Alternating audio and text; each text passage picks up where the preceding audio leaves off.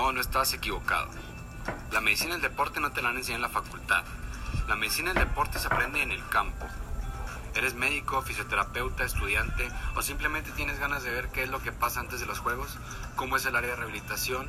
¿Cuál es el logaritmo mental antes de sacar a un atleta al campo que viene saliendo de una lesión? Bienvenido a nuestro podcast. Aquí te enseñaremos cómo dimos ese salto a la medicina del deporte. Te enseñaremos cómo pensamos y cómo retamos a la medicina tradicional para poder llevar a nuestro atleta al campo a dar su máximo rendimiento. Con la experiencia de tratar atletas de Liga Mayor de ONEFA por más de 7 años, atletas de elite mundial y cómo llegué a la NFL como el primer médico mexicano como parte de una organización de un equipo de NFL.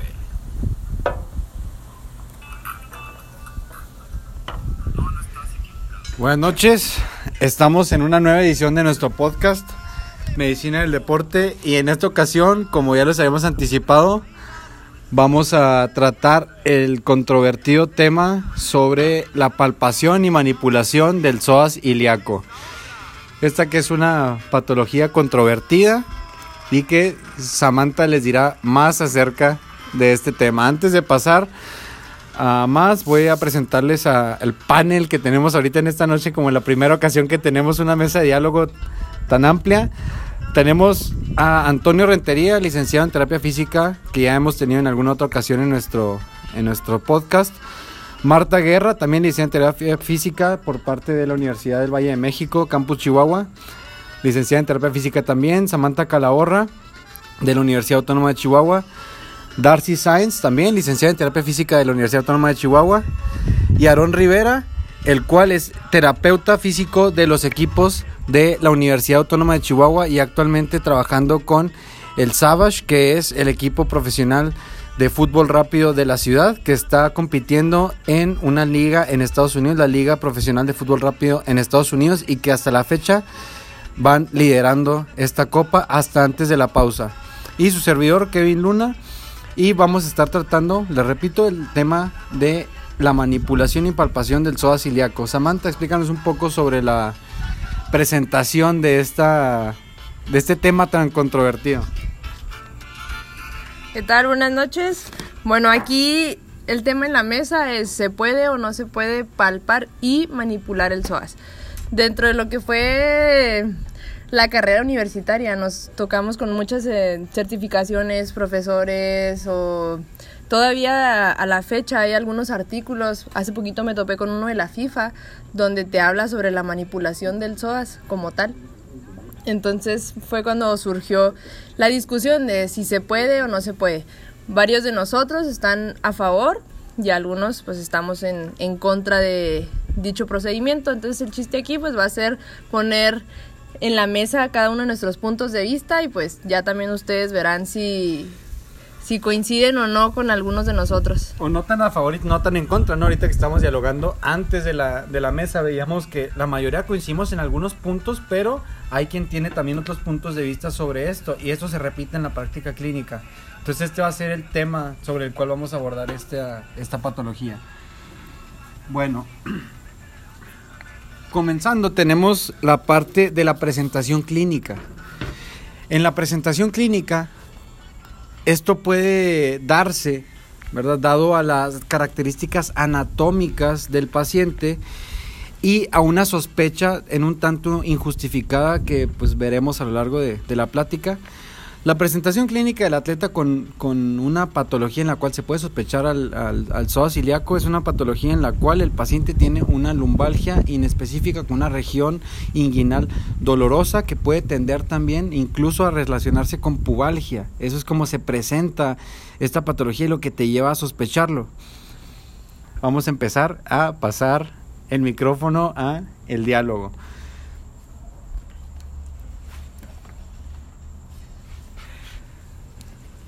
Bueno, mira, que viene en mi punto de vista, el, va más hacia lo práctico. Este, como mencionabas, trabajo más en el, en el ambiente deportivo, trabajo más con, en, el, en lo que viene siendo el fútbol. Y esta es una patología muy común presentada en este deporte. porque Por el tipo de, de mecanismos, por la repetición de, de, movimientos, por malos movimientos, malas higienes que, que se llegan a tener. Este, es importante tomar en cuenta el hecho de ¿Se puede palpar no se puede palpar? La verdad, en mi punto de vista, lo considero algo muy difícil, algo muy complicado, que se tienen que conjuntar varios factores para que se pueda presentar este, esta situación. Considero que sí pudiera ser en, en algún punto una persona muy delgada, pero la verdad es muy difícil hacerlo. Porque la situación es muy, muy específica, es un músculo muy profundo y hay muchas mm, muchas otras estructuras que están antes de él y que lo puedas palpar. me gusta más abordarlo de una forma en cuestión de movimiento, de trabajar estiramientos, checar si, si hay limitación en sus movimientos y al querer hacerlo hay dolor, bueno, pues trabajas eso. Bueno, yo estoy totalmente de acuerdo. Pero entonces, ¿se puede manipular como tal o no el psoas? Porque podemos estirarlo, hay pruebas para comprobar si hay un acortamiento, totalmente de acuerdo. Pero como tal, ¿se puede manipular el psoas? Te digo, lo considero una, algo muy difícil y no en todos los pacientes se pudiera hacer. Considero que tendría que ser una persona muy delgada y tendrías que ser muy específico y tener mucha destreza. No es fácil hacerlo y no me gusta aplicarlo. Bueno, aquí ya tocamos dos puntos importantes. Una presentación anatómica, la situación anatómica del psoas. Y aparte estamos tocando también un tema diagnóstico, ¿verdad? La palpación, la cual vamos a abordar en el tema de diagnóstico. Vamos a hablar del diagnóstico en cuanto o sea, si, nosotros nos apegamos a el diagnóstico, la palpación es un tema mucho muy controvertido que incluso pudiera caer dentro de, de la parte operador dependiente, como es común encontrar este tipo de presentaciones o estas variaciones diagnósticas, incluso con el ultrasonido que viene a ser una prueba objetiva en la cual es operador dependiente, es decir, depende de la destreza, como mencionaba ahorita Aaron, depende de la destreza del operador para poder llegar a esa estructura y visualizarla. La palpación ocurre de la misma manera. La palpación es operador dependiente, depende de qué, de la destreza, de la experiencia del terapeuta o de el personal tratante. Bueno, aquí hay algunas cosas que hay que tomar en cuenta. Primeramente, el diámetro del psoas varía de lo que es raza, eh, si es hombre o mujer, si hace o no ejercicio, si su vida es sedentaria, etcétera. Pero de aquí tenemos que ver que de eso va a depender el diámetro como tal del músculo, que va desde 3 milímetros a 5 milímetros. Vamos a recordar que el psoas va desde lo que es lumbares, va, baja por lo que es la cresta ilíaca para terminar en el trocante menor del fémur. Entonces...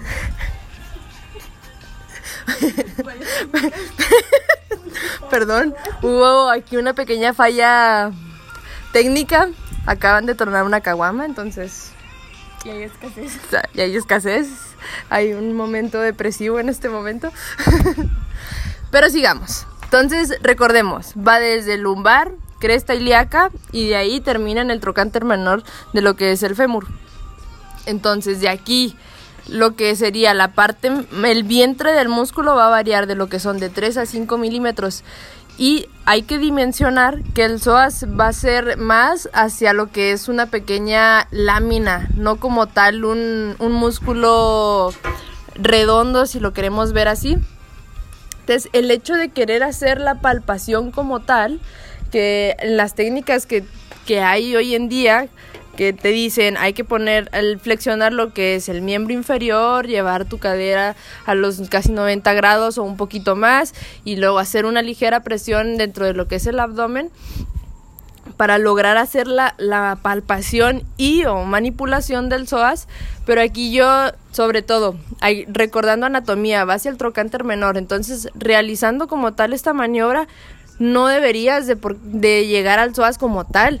Para lograr eso tienes que hacer una pequeña rotación de lo que va a ser el fémur para llegar al trocante menor y tener el acortamiento de lo que es el vientre muscular en, una mejor eh, posición y así llegar a él. Entonces, todo esto son factores que van a influir dentro de, de la palpación.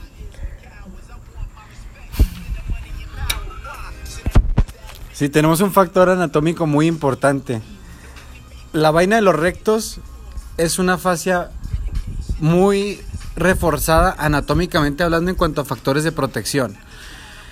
La vaina de los rectos representa una barrera anatómica tan importante que incluso es el primer, la primera línea de defensa en cuanto a la protección anatómica de los órganos abdominales. Para poder vencer la vaina de los rectos, hablando de trauma, este mecanismo tiene que vencer 90 PSI de presión. Para tú lograr esa, esa fuerza de 90 PSI, esto se acerca a una contusión directa de alta energía, es decir, el objeto contundente debe, llevar una fuerza de más de 60 kilómetros por hora y el impacto de milímetros cúbicos hacia la pared abdominal para poder generar un, una, una falla en, en el efecto del lienzo. Esto es importante, el efecto del lienzo de la vaina de los rectos. Si nosotros imaginamos un lienzo de óleo en el cual hay un marco de madera que está soportando una manta, en el momento que haces presión en, en una dirección contraria al plano horizontal del lienzo, el lienzo va a tender a resistir esa fuerza. Inevitablemente si tú continúas aumentando la fuerza, vas a llevar a, a una ruptura de este lienzo. Esto pasaría igual con la vaina de los rectos.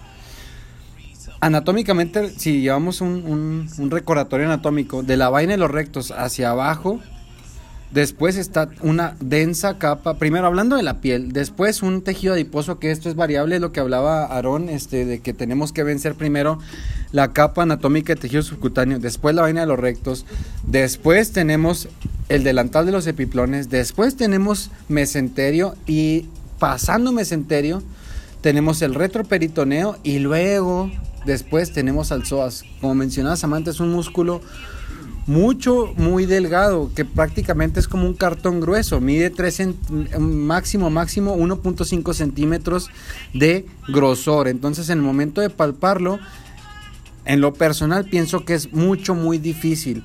Aparte de que pensamos de que en un evento inflamatorio no llega a desarrollar tanto edema intrafibrilar como para poder generar un evento palpable. Esto suponiendo de que vences todas las barreras anatómicas que son meramente defensivas. La vaina de los, de los rectos, el, el evento del lienzo, después el delantal de los epiplones, que es una capa grasa. Entonces tenemos grasa y luego abajo más grasa. Entonces, en lo personal, pienso que anatómicamente es mucho, muy difícil llegar a palpar un psoas, incluso cuando esté inflamado. Bueno, reforzando lo que dijo mm, el doctor Kevin, yo pienso también, yo estoy a, favor de que no lo puedes, no lo puedes palpar. Primeramente, mm, indagando la bibliografía, hay bibliografía que dice que sí, que sí se puede palpar. Hay bibliografía que dice que no. Hay muchos factores que, que dependen de esto, o sea, podemos tener qué, tanta qué tanto conocimiento anatómico tiene el terapeuta, qué tanta sensibilidad manual tiene, eh, si estás 100% seguro de que estás palpando el psoas, si no estás palpando otra, otra estructura anatómica. Eh, ahorita, antes de la plática, comentaban aquí mis compañeros que a lo mejor ya con un estudio de, de imagen se podría dar una idea más, pues más concisa, ¿verdad?, de, de dónde estaría el psoas. A mi punto de vista, tendrías que estudiar un poco más, aparte de los dibujos que vienen en los libros de anatomía, estudiar un poco de cadáveres, porque todos pensamos que exactamente como viene en el libro de anatomía, así nos va a dañar el músculo, y pues no, ¿verdad? Es más que una, una animación. Eh, y creo que... Aquí nadie quiere hablar, ¿verdad? Parece que son de rancho. Venían muy salsas primero y luego dicen que ya no, que ya no creen en lo mismo. Bueno, aquí algo importante. Yo, eh, primeramente, muchas veces en la palpación y lo que el vientre que logras sentir, como decía Tony, en la sensibilidad de lo que es la palpación, es más bien el sartorio, que es un músculo más que es más este denso. Entonces, hay que pensar también, como ya hablábamos, en lo que es la fuerza que hay que aplicarse para llegar al psoas. Imagínense, el psoas es un músculo que va, es el último músculo que va sobre la cresta ilíaca. Va sobre la cresta y entonces, al momento de aplicar esa fuerza, el músculo que se va a ver más afectado primero, pues va a ser el sartorio, porque hay que aplicar esa fuerza para tratar de llegar a un músculo que se encuentra en la pura fosa de la cresta ilíaca y hacia los lumbares. Entonces, volvemos al principio de tanto de médicos como de fisios, que es el de no dañar. Entonces, realmente realmente todo eso se vuelve controvertorio. Aquí llegamos a un punto que trató Samantha que en automático le pedí el micrófono, ¿verdad? Uno de los cánones máximos en la medicina es el primum non piacere. Primero, no hacer daño. Voy a abordar, conforme vayamos avanzando en la plática, dos artículos los cuales evidencian claramente en el, en el momento de la palpación y manipulación del psoas cómo puedes causar daño incluso irreversible a la anatomía del paciente por la palpación o por el intento de la palpación de una técnica inadecuada y mal entendida desde el momento que fue escrita. Bueno, como mencionaron todos mis compañeros, eh, están... Todo lo anterior es Todo lo anterior es correcto, no hay ninguna respuesta mala, no se crean. Eh, pues todos estamos de acuerdo que depende de la fisiología ¿no? del, del paciente eh, y van a intervenir muchos factores. realmente nosotros como fisioterapeutas no podemos garantizar o llegar con el paciente y decir, estoy manipulándote el músculo psoas. De que lo, se manipula, pues sí, indirectamente, pero nosotros no tenemos, a lo mejor y no todos desarrollados esa habilidad, eh, al ser un músculo muy profundo, al tener que pasar primero por el recto anterior y todo eso, eh, pues no podemos decir con precisión que estamos manipulando ese músculo. Igual, pues sí, en el diagnóstico sí podemos pues reconocer cuando está acortado, ¿verdad? Mediante test y ya sea imagenología. y de nuevo Baldock. Esto, esto ya se tornó en una piñata, ¿va? Esto ya es una fiesta, aquí están pasando cosas que nunca esperamos, pero pues está entretenido. Bueno, les hablaba yo de que, de que el psoas es prácticamente, o sea, si nos ponemos a analizar la, la anatomía y la anatomía clínica, es mucho, muy difícil pensar que vas a llegar a penetrar todas esas estructuras hablando de la palpación. Esto sin hablar de un factor subjetivo mucho, muy importante, el cual es la presentación del dolor. El umbral del dolor es uno de, de los factores más variables en el paciente. Tenemos pacientes el cual una escala de EVA de 10 puede ser una fractura y podemos tener pacientes sin un EVA de 10 bien definido. Entonces la presentación del dolor en esta estructura tan específica es mucho, muy variable. Entonces, si nosotros suponemos palpar al psoas por medio de estas técnicas descritas desde antaño, mal aplicadas, estamos provocando un dolor intenso al paciente y quien haya tenido experiencia con este tipo de manipulación puede constatar que la palpación probable del psoas es muy, muy dolorosa. Aquí Marta quería decir algo, estaba muy a favor de, contrarrestar nuestros, nuestros pensamientos. Bueno, pues la bibliografía puede decir que el psoas este, se puede palpar. Hay muchísimos libros, varias técnicas, inclusive en algunas materias o clases este, están a favor de que el psoas es palpable, así como existen técnicas de, manipulación del psoas, pero bueno, este se puede manipular el psoas tal vez indirectamente, más palparlo directamente yo no lo creo. lo veo muy complicado, al menos de que se tenga un apoyo de algún eh, ultrasonido para poder llegar a, a estar 100% seguros de que en realidad lo estás palpando, pero aún así lo, lo veo muy, muy difícil, sinceramente. Bueno, y aparte aquí hay hay cuestiones que nos impiden todavía más realizar una palpación. Primero, si el paciente es o no muy cosquilludo.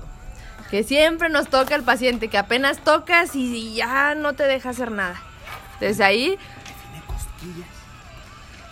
Bueno, aquí quiero- para los que no sepan qué es cosquilludo, son cosquillas, risa, no te deja incapaz de poder tocar a alguien. sí.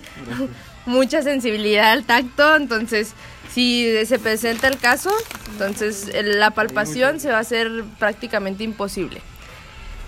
Eh, yo que estoy un poquito más relacionada con el deporte, que me tocan pacientes atléticos, en el cuestión de que algunos tienen poco más de tono muscular, para mí me es casi imposible tratar de, de vencer lo que es el, el- ya como tal el tono, no, no se puede ingresar ni pasar al- ni el recto ni ni este todo lo que ya hablábamos, Artorio, tratar de llegar a lo que es el psoas, pues es todo un reto.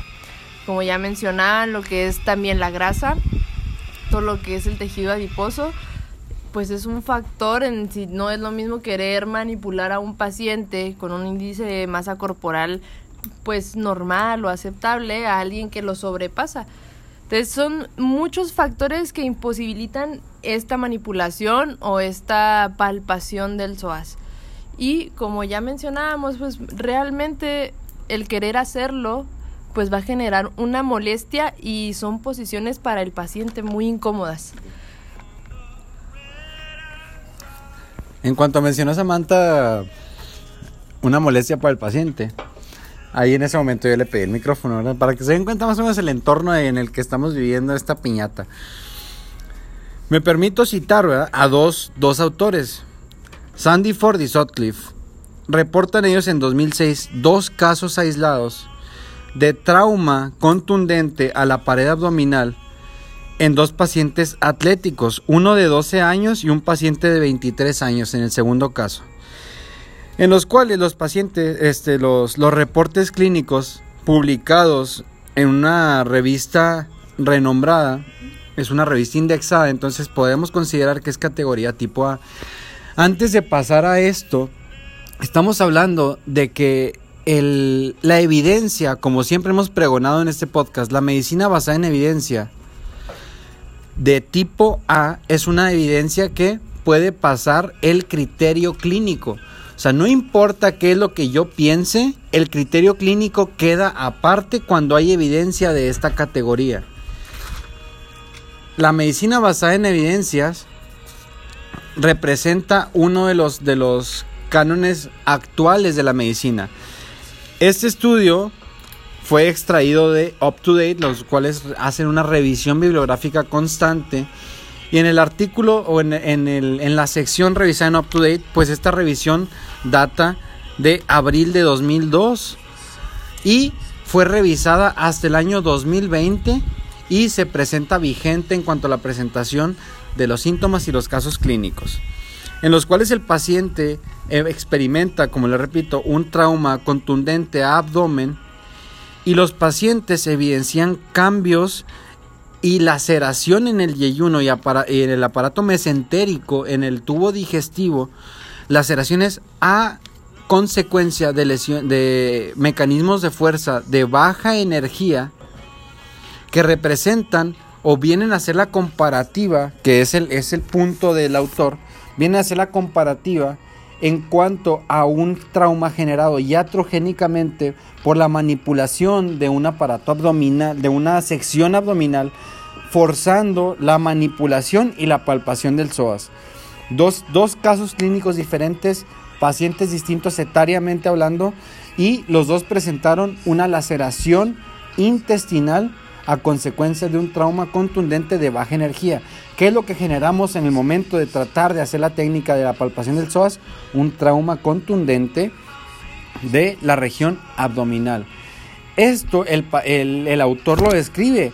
El autor describe que puede llegarse a generar maceración del tejido mesentérico, generación de bridas, los cuales son adherencias abdominales que pueden dar en un sinfín de patologías. Hablando del agudo, el paciente experimenta un freno de la peristalsis puede experimentar incluso un cuadro de obstrucción intestinal que puede llegar a derivar en un procedimiento quirúrgico del paciente por un padecimiento que nosotros generamos iatrogénicamente al tratar de manipular esta estructura.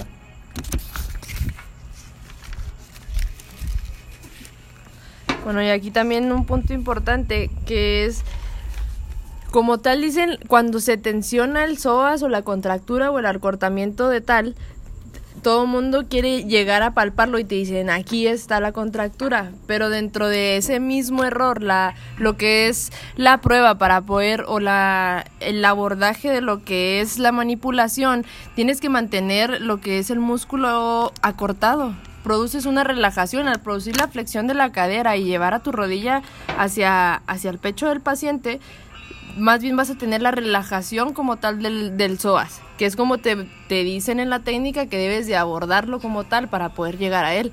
Entonces ahí es como otro pequeño detalle de cómo vamos a nosotros a realmente decirle al paciente si el músculo se encuentra o no en dicha condición. Digo, si ya tienes ese vientre totalmente relajado. Y al momento de, de tensionarlo, que es donde lo podrías empezar a, a trabajar como tal, pues es imposible llegar hacia él. Como ya mencionaba Kevin, todo lo que es el, el, traumatismo hacia la manipulación. Eh, recuerdo alguna certificación que tomamos hace tiempo que hubo varios detalles. Primeramente yo recuerdo que el profesor aquí hace la técnica, toma un, pues digamos un pedazo de, de músculo de que yo creo que ni él sabía que era lo que estaba palpando y era un vamos a decir un bíceps para dimensionar más o menos lo que era el, músculo que él tenía en sus manos. Y decía así de este es el músculo psoas y aquí nos decía y este es el vientre del psoas y yo lo tengo muy grabado y decir como o sea, ¿realmente sabe él de qué dimensiones es el psoas? ¿Dónde se encuentra el psoas? Para, primero que nada, o sea, como para decir, aquí está y yo lo tengo en las manos. Entonces, es como el primer error que cometen al querer decirnos eh, la manipulación se puede, aquí se puede y aquí lo estás tocando y de aquí lo vas a empezar a trabajar. Y para empezar, o sea, yo recuerdo que esa manipulación la hicieron también en mí y es sumamente dolorosa. O sea, es muy incómoda estar en esa posición y tener a alguien este, ejerciendo esa presión, porque otro de los factores es que te decían que aproximadamente necesitas hacer una presión de 5 kilogramos para poder llegar hasta el psoas. Entonces, todo esto es lo que provoca el trauma que ya mencionaba aquí Kevin. O sea, eh, son muchos factores que provocan el error primero hacia lo que es la manipulación, hacia lo que es como tal la palpación de lo que es el músculo. Incluso en varios artículos o libros te dicen que para la palpación del psoas necesitas, eh, no sé, hacer del lado del músculo anterior, del recto anterior. Entonces, pues realmente es una musculatura que no puedes movilizar. O sea, ¿cómo vas a apartarlo para llegar al psoas? Incluso en esos libros te dicen que la posición es que el paciente lleve sus rodillas hacia el lado contrario del lado que vas a explorar para que pues todo, todos los órganos se deslicen y tengas mayor acceso al psoas. Vas. Bueno, aquí un punto importante, un punto importante, rápido, así súper rápido. Los músculos no se pueden separar entre sí, no es un... Hay fascias. Sí, está, exacto, están las fascias. No se puede separar un músculo del otro, todos están interconectados por la fascia. Bueno, eh, indagando un poco en lo que dijo ahorita Samantha de esa certificación que tomamos, también yo pienso que tuvo mucho que ver. Ah, tú también. También todos la tomamos. Lamentablemente yo también pienso, como Samantha, tuvo mucho que ver que estábamos un poco más, se podría decir, novatos dentro de la carrera porque estábamos en un grado entre cuarto y quinto, que éramos estudiantes. A nosotros nos puede haber dicho el ponente, ¿saben qué? Aquí estoy palpando en soda, el SOAS y nosotros pues, ah, está palpando el SOAS, siendo que no sabíamos ni qué técnica estaba aplicando. Hace poquito, y me acuerdo que ese mm, era un kinesiólogo el que nos dio el curso, Hace poquito mm, leí un libro de, mm, de médica panamericana que se llama Manual de Palpación y Muscular del autor Joseph, el apellido no lo recuerdo por el momento.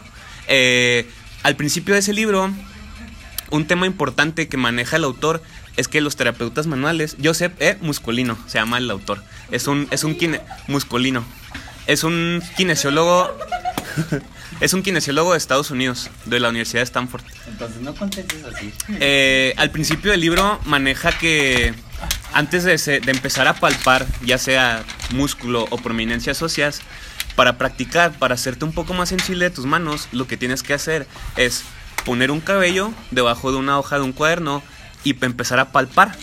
Conforme vas sintiendo el cabello, vas pasando de hoja en hoja hasta que te acabas el cuaderno. Eso es lo que manejan los libros de terapia manual para que el terapeuta manual, el terapeuta físico, el kinesiólogo, se haga un poco más, pues, más sensible de sus manos y tenga una palpación más exacta al momento de realizar una valoración. ¿Y cuántas veces has- has palpado el psoas? La verdad, ninguna. ¿Intentos? ¿Cuántas veces lo has intentado? La verdad, no lo he intentado. Bueno, me voy a remitir otra vez al artículo base en el cual yo pues, no puedo dejar atrás mi, mi base científica, ¿verdad? Y en este artículo voy a citar exactamente las palabras del autor. Es muy incierto que la la- el trabajo miofacial del psoas sea controversial. Desde ahí ya me representa una duda si yo me remito a a los cánones de la medicina, donde yo voy a realizar un procedimiento que no sé su efectividad, ¿lo realizaría o no? Después, en, el, en, el, en la revista de ciencia médica, reporta el potencial daño al paciente de una manipulación abdominal intensa es real. Mis directas este, investigaciones y estudios sobre muchos otros reportes y opiniones sobre los procedimientos son inciertos sobre la palpación del psoas. Si yo me remito a la bibliografía en cuanto a la validación de sistemas diagnósticos, estos estudios en los cuales no se aporta un grado de evidencia superior al, al 3 o al C, no es viable en cuanto a ponerle una guía de práctica clínica hay, hay gente, ¿verdad? Hay, hay este terapeutas que ellos claman que hay una visualización ultrasonográfica de la manipulación. Pero ¿qué es lo que me dice a mí? Si yo estoy obligado automáticamente a preguntar, ¿estás seguro que estás palpando el psoas? ¿Estás seguro que no estás palpando el borde del recto que estás presionando de una forma descomunal? ¿Estás seguro que estás palpando el borde del mesenterio que te puede dar muchas veces reacciones de lucha? Hablando de la movilidad peristáltica del intestino. ¿Y estás seguro que estás palpando el psoas? Ahora, mucho más, mucho más profundo. ¿Lo estás manipulando? Ahora, Samantha, yo te pregunto, ¿cuántas veces tú has manipulado, suponiendo que puedes llegar a intervenir el psoas por una vía abdominal? ¿Cuántas veces has manipulado un músculo en una contractura como es la que se alega y que ellos dicen que incluso puede realizarse una contracción, una contractura del el radio de la extremidad inferior. Una contractura de la distancia del miembro inferior. Ellos claman que hay, una, hay un acortamiento del miembro inferior. Hablando de eso, ¿cuánto es lo que te permite el acetábulo? De 3 a 5 milímetros. Dilatado te puede dar hasta 8. Dilatado hablando de una, una dilatación hidráulica por medio de endoscopía. Si nos vamos hacia abajo, el espacio femorotibial que te permite 8 milímetros, dilatado 1.2. El espacio tibio este astragalino que te puede dar de 2 milímetros a 5 milímetros, dilatado 3, este 3 más. Estás hablando que no te da más de 2 centímetros. Ese acortamiento realmente lo provoca el psoas. En pacientes artríticos con una penetración completa en el acetábulo, no son más de 3 centímetros la penetración. Desde ese punto de vista yo considero que es totalmente ilógico, irracional, sin bases científicas pensar que hay un acortamiento a causa de una contractura muscular. Si hablamos de eso, oye, pues cada contractura del cuádriceps te generaría, que es un músculo mucho más poderoso, hablando por poder de milímetro cúbico, te generaría un acortamiento exponencial en el diámetro, en, el, en los radios del, del miembro inferior y no lo generan. Desde ahí yo baso mi postura en cuanto a que es totalmente improbable que es un error diagnóstico y de manejo protocolario pensar que el miembro inferior se acorta. Segundo, que el psoas es palpable y tercero, que es manipulable por vía abdominal. Te paso que tú lo quieras manipular por una vía lumbar, pero ¿cuántos de esos procedimientos se hacen? Incluso el autor describe que desde que fue descrita la técnica, se ha interpretado mal en vías de la manipulación.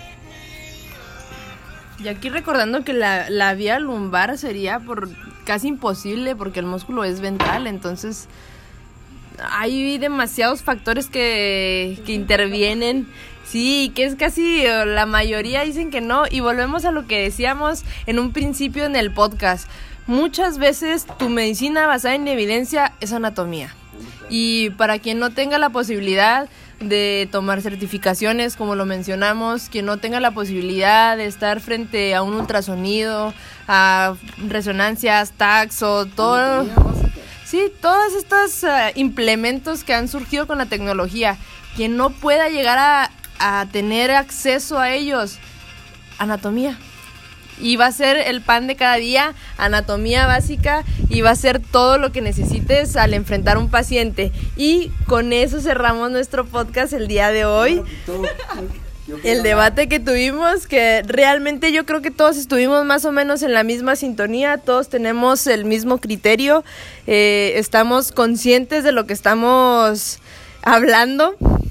Y aquí pues hay que mantener un poquito el control porque se me descontrolan los niños, se me alteran.